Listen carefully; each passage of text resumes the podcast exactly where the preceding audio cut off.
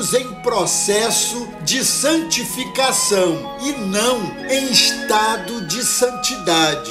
O nosso Deus é aquele que ocupa todos os espaços, é o Senhor do macro e do micro. Quando oramos, entregamos e entregamos porque confiamos.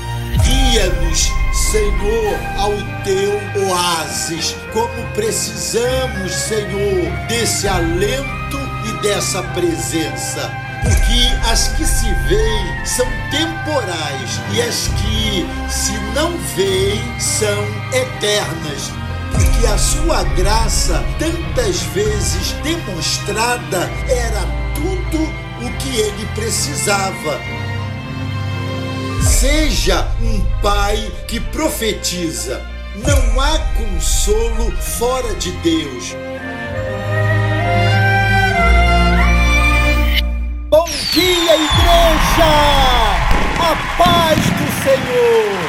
Amados, hoje chegamos à nossa edição de número 400. Também encerrando aqui a nossa terceira temporada do nosso Bom Dia Igreja. Vamos retornar em 7 de março de 2023 para nossa quarta temporada. Em nossa mensagem da última terça-feira, iniciamos com o Salmo 30, versos 11 e 12. Hoje vamos finalizar essa reflexão destacando ainda essa experiência linda de gratidão ao Senhor, particularmente lembrando do nosso Bom Dia Igreja de número 400. Leiamos novamente esse texto do Salmo 30,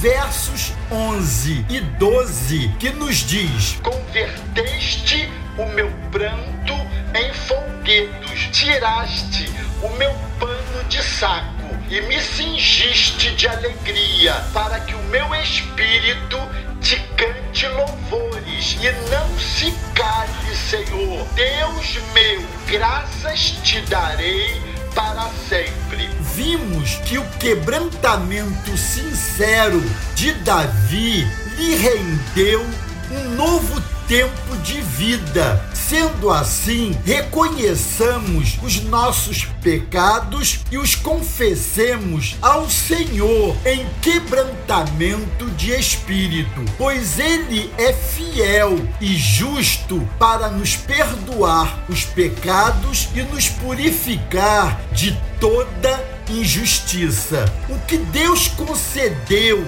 a Davi em resposta ao seu quebrantamento, uma nova oportunidade, amados, da morte para a vida, um novo tempo da noite escura da alma ao romper de um novo dia, um novo coração do orgulho à humildade. E uma nova inclinação, um novo ânimo do pranto ao regozijo. Os inimigos de Davi teriam se alegrado com a sua morte, mas o Senhor preservou-lhe a vida e calou a zombaria de seus adversários. Ele era um homem segundo coração de Deus. Por isso, o diabo quis derrubá-lo de sua posição, fazendo-o pecar naquela situação. O coração de Davi tinha facilidade de reconhecer os seus erros e quebrantar-se diante de Deus. Como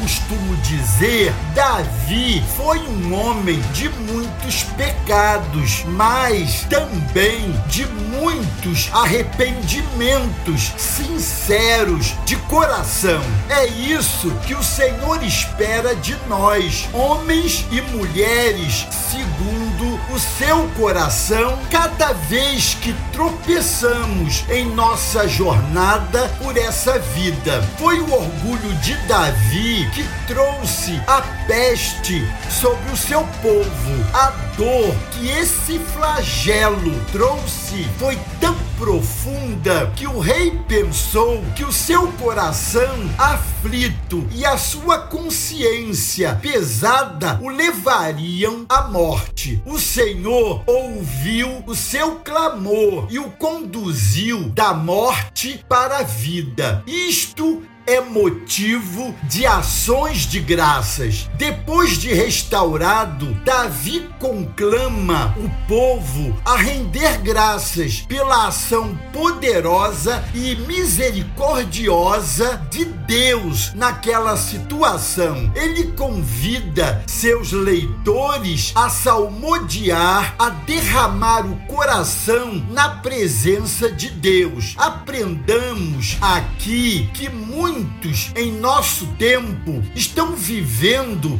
nesse momento a noite escura de sua alma. O escuro nos remete às tribulações da vida, mas ouso dizer a você: vai amanhecer, amados. O sol da justiça, Jesus, está trazendo os seus raios sobre essa noite escura em sua vida que parece não ter fim. Isto é motivo de ações de graças. Até quando tudo vai muito bem, a nossa vigilância precisa ser redobrada. A montanha de Davi, seu reino, parecia inabalável, mas Deus lhe mostrou como ele era frágil e dependente do Senhor. Assim, amados, somos nós reconheçamos a nossa dependência profunda do Senhor. Assim como Davi, devemos nos lembrar que somos pó vasos frágeis nas mãos do oleiro divino. E se tivermos que nos gloriar, devemos fazê-lo no Senhor. Isto, sim, é motivo de ações de graças. O Senhor é aquele que transforma o nosso lamento em júbilo. Ele prepara uma mesa na presença dos nossos adversários e faz o nosso cálice transbordar. Quando Davi se sentiu perdoado, saiu do luto e começou a festejar, rendendo graças e louvando ao Senhor. É isso que devemos fazer. O povo de Deus tem esquecido de agradecer. O Senhor tem requerido de nós ações de graça graças em cada vitória concedida por Ele. Nossos corações inquietos e nossa alma exigente têm perdido de vista a gratidão. Amados, nesse dia comemorativo do nosso quadringentésimo Bom Dia Igreja e final de nossa terceira temporada, rendamos, pois, graças ao Senhor. Lembrando que em 7 de março de 2023, se Deus assim nos permitir, retornaremos para nossa quarta temporada. Amém? Glória a Deus. Deus os abençoe.